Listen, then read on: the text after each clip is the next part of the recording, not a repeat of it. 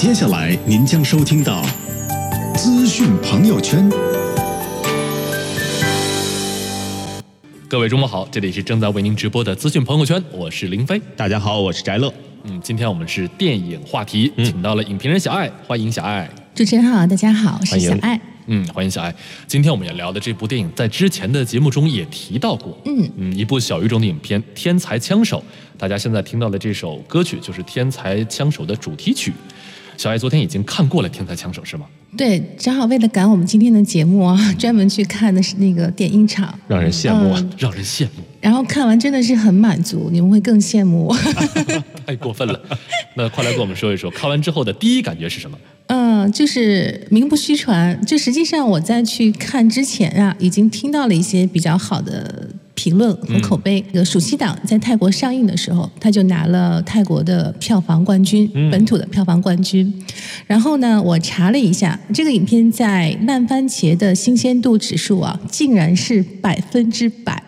哇！哦，也就是说，如果有一百个专业影评人去看的话，一百个人都是打的是好评。嗯。然后在 IMDB 上，它的评分是八点三分。就大家要知道，IMDB 其实它还是一个好莱坞，还是一个美国系的一个天下啊。就是这种小语种的电影，它很难达到这么高的分数，八点三分。所以大家就可以想象，就是这个影片，嗯，虽然它好像之前大家对导演也。不了解，没听过名字，然后对演员也不了解，可能甚至对泰国的电影都不是那么了解。但是它真的像是一匹黑马，一下子就从暑期档脱颖而出了。我我还蛮惊讶的，就是月十三号它能够在国内上映，因为它这个题材呢，它讲的是学生作弊的一个题材，当然它是 base 在一个真实的一个亚洲作弊案的一个事件啊，这么改编而来的。所以我觉得能够在大荧幕上看到这样的一个小成本的一匹黑马，然后呢，又能够看到一个不太一样的青春校园片，我觉得本身就是一件挺惊喜的事情。因为在我们的心目当中，就如果提到青春校园片，我相信大家想象的还是什么《逃学威龙》啊，就是这一类的东西，对吧？很久很久以前。对，传说中的青春校园片，更多的是讲萌蠢。青春荷尔蒙的蠢蠢欲动，青少年的这种爱情，各种在学校里面的这种搞怪、无厘头，都是这样的一些东西。但是我除了《天才枪手》，我之前只知道一部电影是关于考试作弊的，嗯，是一九九六年日本有一部电影，它是关于考试作弊的。然后这个是我知道的是第二部，就是很少有导演会把题材。会把对会把视视角放到这样的一个题材上，因为这样的一个题材其实它从视听语言的角度，它的完成其实是很难的。对，我拍作弊，首先我不能有台词，对吗？因为作弊的人他不可能讲话。那么一部电影它最短它也需要有八九十分钟。我们想象中的作弊就是前面后面传个小纸条啊，是吧？就是这一类的。那你整个这个九十分钟，比如说这个电影是一百三十分钟。就是我曾经很担心它里里面这个光是作弊的这个画面和内容，它如何将一个一百三十分钟的电影把它填满？哦，但是后来我发现，我真的是情节是跌宕起伏啊，险象环生，所以它的定位它其实不是一个那种青春搞笑幽默温温馨的那种故事，它是一个犯罪类型片，它是一个非常非常贴着犯罪类型。标签的一部类型片，呃，所以看上去呢会有完全不同的感受。我们在看这一部青春片的时候，不再是荷尔蒙，不再是热血沸腾，反而是那种惊心动魄，感觉你在拍，你在看一部侦探或者是悬疑电影，所以非常高，十分满分的话，我会给到九分。哦，这么高。嗯。嗯，他也被网友戏称啊，他说是舞弊版的《谍影重重》啊。我想这个是得益于影片它的拍摄技法，我们可以等一下再仔细说一下。就是它剪辑非常的凌厉哦，就是整个这个全程基本上是无尿点，就你以为这个事情已经过去了，OK 了，然后嘣，马上又又出来一个高潮，就是一直在有不断的小的高潮在往前推进，然后它整个影片的张力，包括它的摄影、剪辑、配乐。哦，它整个的这个电影手法的运用非常的纯熟。嗯，《天才枪手》在我们的豆瓣上评分是八点五分，打出有百分之五十一的人给出了四星及以上的评价啊。有一个呃网友他留言很有意思，他说：“哎呀，这是泰国神级作品，豆瓣的分数比《敦刻尔克》还高，还是有一定道理的。”还有网友说：“说这是我看过今年最紧张刺激的电影了。”呃，女主第一眼觉得。长得不是很好看，但是后来才发现，人家可是超模出身。对，她是泰国的一名模特，然后也做演员。对他看起来就是那种瘦瘦的，然后就掉在人堆里，第一眼一定是挑不出来的。但是当你再看第二眼的时候，你就会发现她长得很有特点。嗯，然后再往下看，我觉得她非常非常美。嗯嗯。那么《天台相守》根据故事的推荐啊，它有三场从小到大的作弊场面。那么为了渲染这个气氛，导演是就像在小爱所说的，在视听语言上下了很大的功夫啊。有影评人表示说：“哎呀，这个没没有对白来辅助，完全靠画面来进行推进，呃，再配上恰到得当的音乐。”重点在于它的构思是巧妙的。对，就是我推荐这个影片，其实是有三点吧，三点理由。就首先我们刚才讲，就是它在题材上它是有一个很大的创新，就是他这个导演他首先能够想到我聚焦在作弊这个事儿上，首先我觉得就是一件特别了不起的事情，因为因为其实作为学生而言啊，我们以前看到的学生电影 teenagers，大家的生活好像整个人生。跟什么都有关系，就是唯独和呃上学考试没关系，对吗？其实考试是学生时代特别特别重要的一个组成部分。所以其实他来拍他来拍学生考试，首先其实是非常就是着眼于我们真实的人生的。但是不知道为什么，可能就是因为他太难以去表现这样的一些场景，以前没有人拍。当然，包括他在主题上可能也会有一些话题性哈，就是会不会引导从负面会影响一些一些学生会怎么样，所以可能以前没有人拍，但是这一次他敢去拍这样的一个故事。首先，他在题材上，他在选择上，他是一个非常大的创新。那么第二点就是，我觉得他在主题上，主题上，我个人认为他并不是一个特别单纯的，只是给你在呃复刻。呃，描述一场发生了什么事情案件，对，其实他在这个事情的背后，哦，他会嘣嘣嘣给你抛出一些其实更深刻的一些话题，社会性的话题，让你去考虑。比如说，呃，单身家庭对子女的教育问题，就是它里面有涉及到呃父女关系，就是他们之间他们这个关系应该怎么样去维护，究竟什么才是最重要的？这是第一点。第二点是学校的教育体制问题。就是为什么这个优等生他能够首先被学校择优录取，甚至不要他的学费，但是之后为什么在出现了第一个动荡和风波之后，他被剥夺了去新加坡去拿奖学金的机会，等等等等，我们看到的其实还是呃，在泰国的教育体制之内，它其实反映了很多的问题。其实这个学校的校长本身他是有问题的，学校这个体系它的很多规定是有问题的，这个也是一个其实很大的社会化的课题，让大家去可以去讨论的。然后第三点就是。更重要的就是，呃，他前面整个整场大概一百二十分钟，他都在讲作弊、作弊、作弊，我们怎么样去赢得这个作弊？就好像是你要去完成一个 mission impossible，就是很像你讲谍影重重。但是这个是有很反英雄主义的哦，主人公并不是并不是我们讨厌的大坏蛋哦，就大家都会为他们去捏一把汗。对，但是就是他在后面，他朝着呃主就是主旋律或者是正能量方面，他做了妥协。我个人反而倒认为他的这种妥协是呃并不完美。就如果他在最后他能够一黑到底，一黑到底，可能我认为这个电影会更好看。但是我相信他做妥协也是有他的一些原因，比如说他他应该是给大家带来更多的这种影响，因为电影它是一个一个一个宣传品，所以呢，就是在主题上，他最终又回到了一个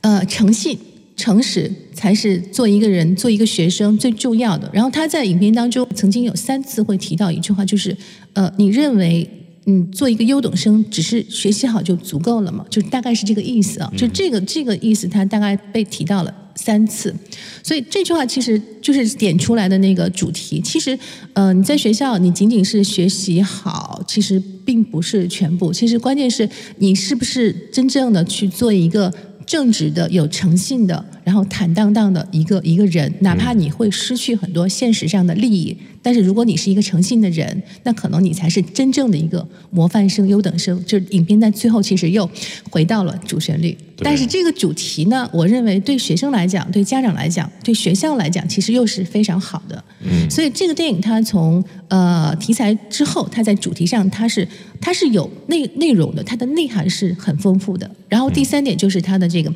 电影语言。哦，电影语言，我觉得这个导演他可能之前只拍过两部长片，哦，也不熟悉，我我也不太熟悉他，但是我我足以就是凭借这一个天才枪手可以看到他本人对于镜头语言的这种掌控的功力。呃，因为他在里面很多的很多的画面，就是我们刚才讲，你不能有有台词，然后也不能有过多的桥段，因为它是。这个场景本身就是受限的一个模拟场景，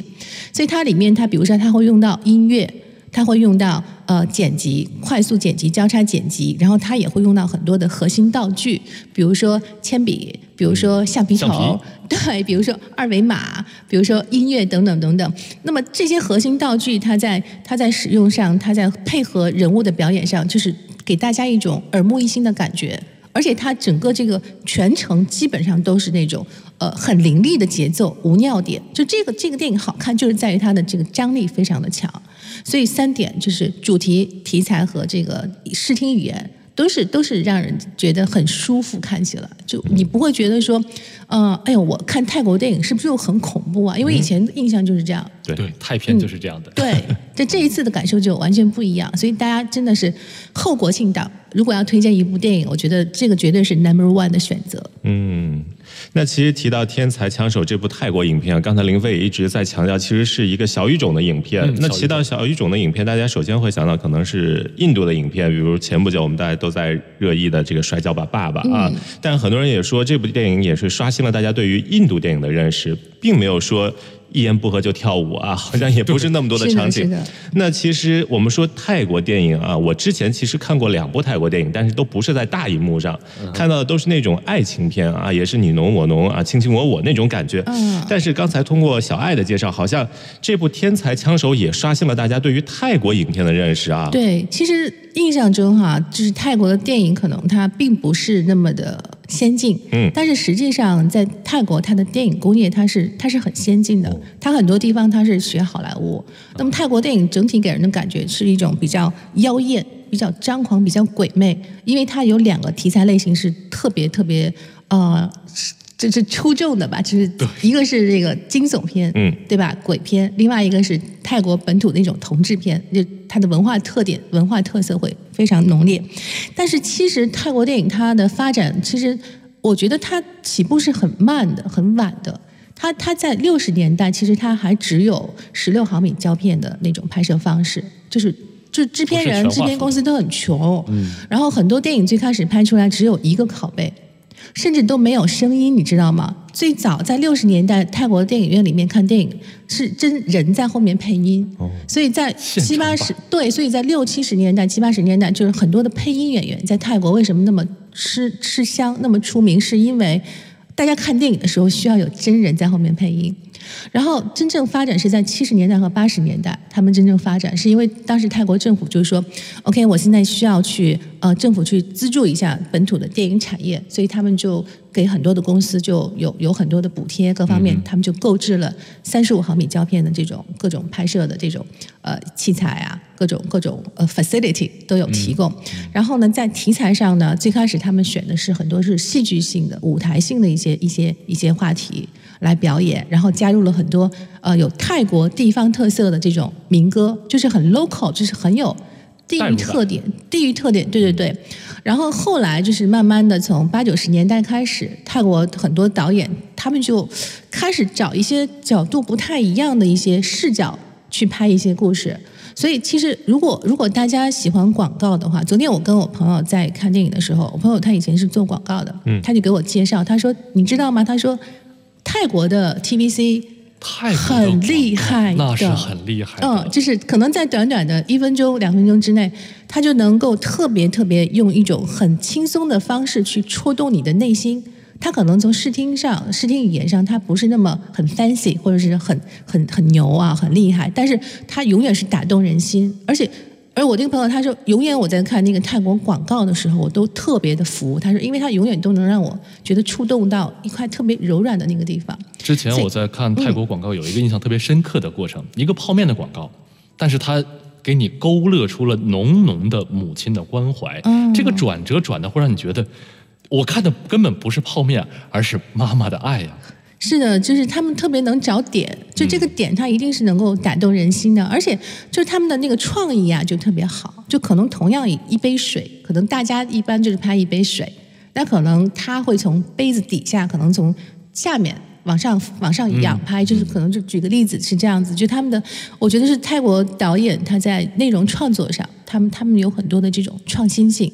所以，呃，泰国电影是在，是尤其是在最近几年啊，我觉得，呃，电影市场越来越放开。其实很多国内的观众，其实他们也会选择很多泰国的影片。当然了，可能最为大家关注的还是，呃，就是惊悚、惊悚类题材的。当然，也有一些他以前的一些，呃，青春片啊、校园片呐，也比较比较受关注。呃，但是 anyway，就是无论是在泰国本土，还是在亚洲。呃，还是在在可能在西方好莱坞，现在的这一部《天才枪手》，呃，都是让大家觉得眼前一亮的。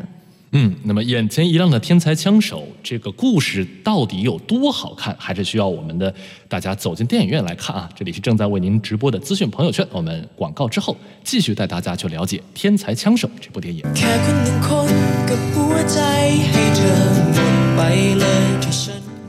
各位好，这里是正在为您直播的资讯朋友圈，我是林飞。大家好，我是翟乐。嗯，近日一部风靡了整个影迷圈的口碑神作《天才枪手》宣布，呃，十月十三号登陆国内的院线影院。该片成功问鼎了泰国年度票房冠军之后啊，呃，在中国台湾、香港地区上映也是非常的火爆，而且在它上映的时候，在话题度上力压了《敦刻尔克》和《银河护卫队二》，也打破了泰国电影在呃这个地区的票房记录。就像刚才小爱说的，烂番茄百分之百的好评，IMDB 八点三的评分，爆米花指数高达百分之九十五，五分制能够得到四点七分，豆瓣平台稳定在八点五到八点六分左右，这样高分呢，就连小爱都打出了九分的高分。这一连一连串数据让这部电影可谓是未映先火，引发了无数的自来水利剑十月必看的话题神作。虽然我们没有看，但是觉得，虽然我没有看。但是乐，我要推荐你去看呐！我也推荐你去看，我们就是这样的一个靠谱的组合。嗯，这个天才枪手他之前确实是在泰国本土、在台湾、在香港都是票房和口碑双丰收，然后竟然在我们刚刚讲，竟然在 IMDB 上他竟然是也八点三分，就这个是非常非常不容易的一个成绩。所以我觉得能够能够把这个影片就是引进，让国内的观众在。大荧幕上看到，我觉得确实是一件挺挺挺幸福、挺让人高兴的事儿。呃，虽然他讲的这个故事不是那种那个像像敦刻尔克呀，或者是比利林恩的中场战事那样，你你一定是需要在那个大荧幕上才能感受电影的质感，他可能还没到达那样的一个层级。但是确实，他在这个镜头语言、视听语言上，他他很多的这种呃镜头的运用、很多的剪辑、很多的转场。很多的场面调度，然后再配合它整个这个节奏，确实呢，也让人觉得说啊，我可能在大荧幕上看过之后才会更爽。真的，你要是在你要是想着之后再再去网上去下什么资源这么看，我我给你打保票，你的这个观影的这种呃观影的感受会大大的打折扣，确实是不一样的。这是一个看对，所以我就说呃，我为什么打九分哈？就是单纯的从我刚刚说的那三点上来讲的话，其实它可能还没有达到那么高的一个高度。但是我为什么会打九分？是因为我觉得这个场景。它是受限的，就是这种模拟的这种呃还场景还原，它不像是其他的大片，比如说我们刚刚刚刚讲的那些什么呃电影重重啊，或者是火星救援呐，它它是一个有一个很强的一个驱动力，然后它无论是它的这个拍摄场景，还是它故事的设定，还是它整个的这个故事线人物关系，它都是可以做到很复杂，就是你有一个很足够的强有力的一个。推动的一个因素，去去往前去去去发展，然后你有各种的方式，你可以采取各种玩结构的方式，或者是对台词的方式，你可以去有很多方式可以去表现你想呈现的那个场景。可是这个它其实它就是讲作弊，就你其实就我就自己在想，就是如果我来拍这个作弊的电影，我能怎么拍？我我之前看之前，我真的是很好奇，我真的我真的是在一直在想，他一百三十分钟，他怎么能够？就是单纯的只是拍一拍作弊这个事儿就能够支撑一个一百三十分钟的内容，它在它在还原上场景还原上，它其实完成度是这个影片做的是非常非常高的，所以这个就可见就是说它用了很多很多的这种呃视听语言，我一直在讲视听语言，今天它确实是用了很多的画面、很多的音乐、很多的声音、很多的剪辑、很多的转场，它用这些东西来完成。对于那个作弊场景的一些复刻，同时它在这个叙事上呢，它又不是一个呃很简单的，就是一一一一一个高潮就就过去了哈。它虽然它只是一条主线，它的主线只有一条，就是这这个天才少女、天才少年帮助他们的同学。呃，在在在作弊，然后以此来来赚大钱，就是就是这样的一个事件。可是，在这样的一个单线的一个叙事当中呢，我们还是能够感觉到它整个这个呃情绪上的这种呃丰富和层次感，就是因为它在这个影片的这个高潮的这个设定上，一个环节接着一个环节，所以我们刚才用了一个词叫险象环生啊，再加一个词就是高潮迭起。就是你不会觉得说，哦，看完这一部分后面的 OK，我差不多啊，我能猜到是怎么样了。其实你可能猜不到，因为它总是有一些让人意外的一些状况发生。因为我不喜欢剧透，所以我们不愿意去讲它里面很多细节的场景。呃，但是我相信，就是当观众，当你们坐在呃坐在这个电影院当中的时候，估计你是不会出去上厕所的。我想的是百感交集，嗯，呃，确实也会百感交集。我就印象中有一个画面，就是呃，女儿最终就是。就她爸爸在机场接她，然后他问了她一句话，他说：“你男朋友呢？”然后那个女儿就，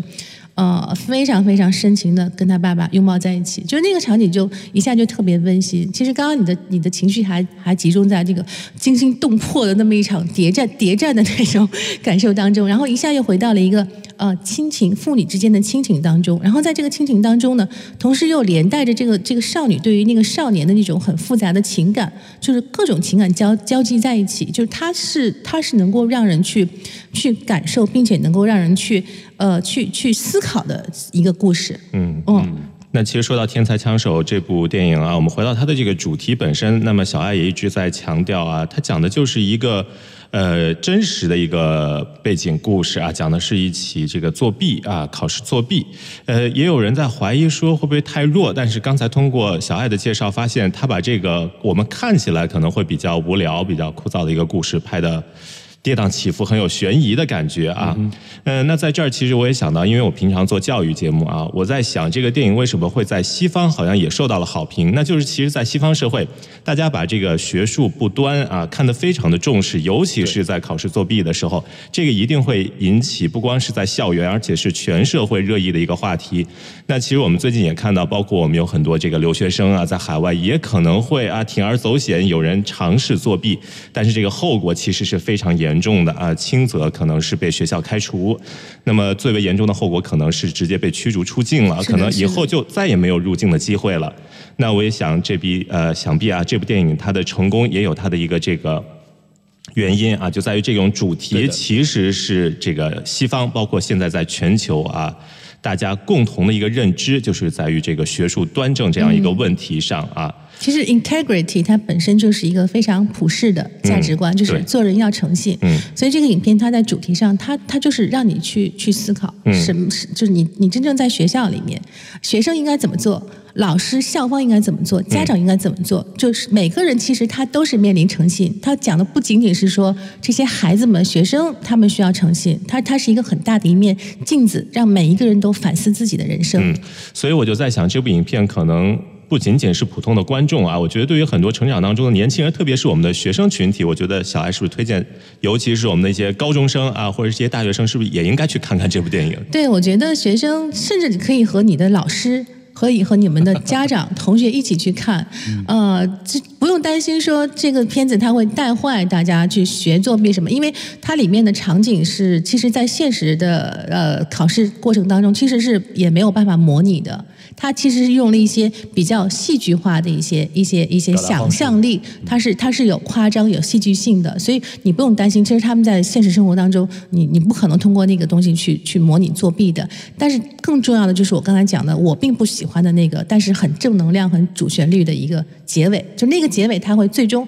一大圈兜兜转转回来，他其实最后告诉你，我们在看了这个故事之后，我们其实都是。看到女女主人公，她放弃了她原本可以再赚一大桶金的一个机会，她宁愿去接受调查、接受审讯，她可能由此而失去很多，比如说去国外留学的机会。但是她希望诚实的面对自己之前所做的这个、所犯下的这个错误。那这个其实就是一个非常正向的一个导向，他给观众抛出来的就是刚才呃翟乐讲的那个价值观。就是做人我们要诚信。你无论是做学术研究，还是考试，还是在你学校招生的时候，在你和父母在交流、在沟通的时候，你都需要诚实的面对自己。因为当你诚实面对自己的时候，其实你就是一个优等生，你的成绩其实不是第一重要或者唯一重要的。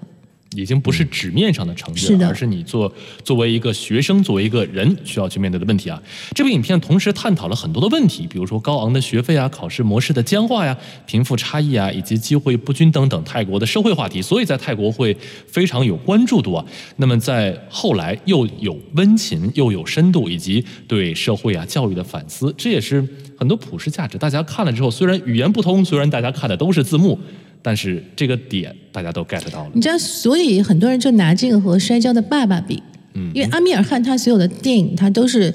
主题一定是去契合了一个在印度当下的一个社会关注的一个话题，比如说呃什么学龄前儿童失踪啊，或者是是妇女教育问题啊，他永远都是去先抓一个社会的一个主题。然后他再放到这个电影当中，所以在这一点上，这个天天才枪手和阿米尔汗的那个摔跤吧爸爸是有一点点像类似的。嗯嗯嗯，呃，我们的后台网友留言说：“哎呀，我在外国看了之后，觉得这个电影节奏太不像泰国拍的电影的节奏了。呃，这个话题触碰的也解释的非常到位。其实说，呃，泰国人今年值得为这部电影佳作而感到骄傲，导演拍的实在是很好。”对，其实我还推荐大家看另外一部，就是关于作弊的电影哈，就是刚刚提到的，一九九六年在日本有一部日影，是那个安室奈美惠演的，它的名字叫《史上最大作弊战争》。嗯，它讲的也是就是学生和老师之间的这种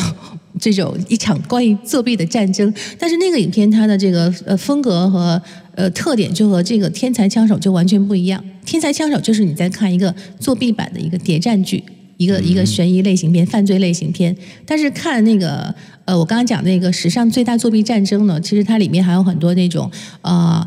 青少年的萌蠢，然后轻松、幽默、搞笑，有一点点就类似于像《逃学威龙》就是那一类的那种风格。可是他们的这个内容其实是是是是蛮像的。就这两部影片，如果你喜欢那个你想去研究作弊作弊题材电影的话，就是史上最大作弊战争，可以去看一看。嗯。嗯，那么今天的节目就到这里，非常感谢您的收听，我们明天再会。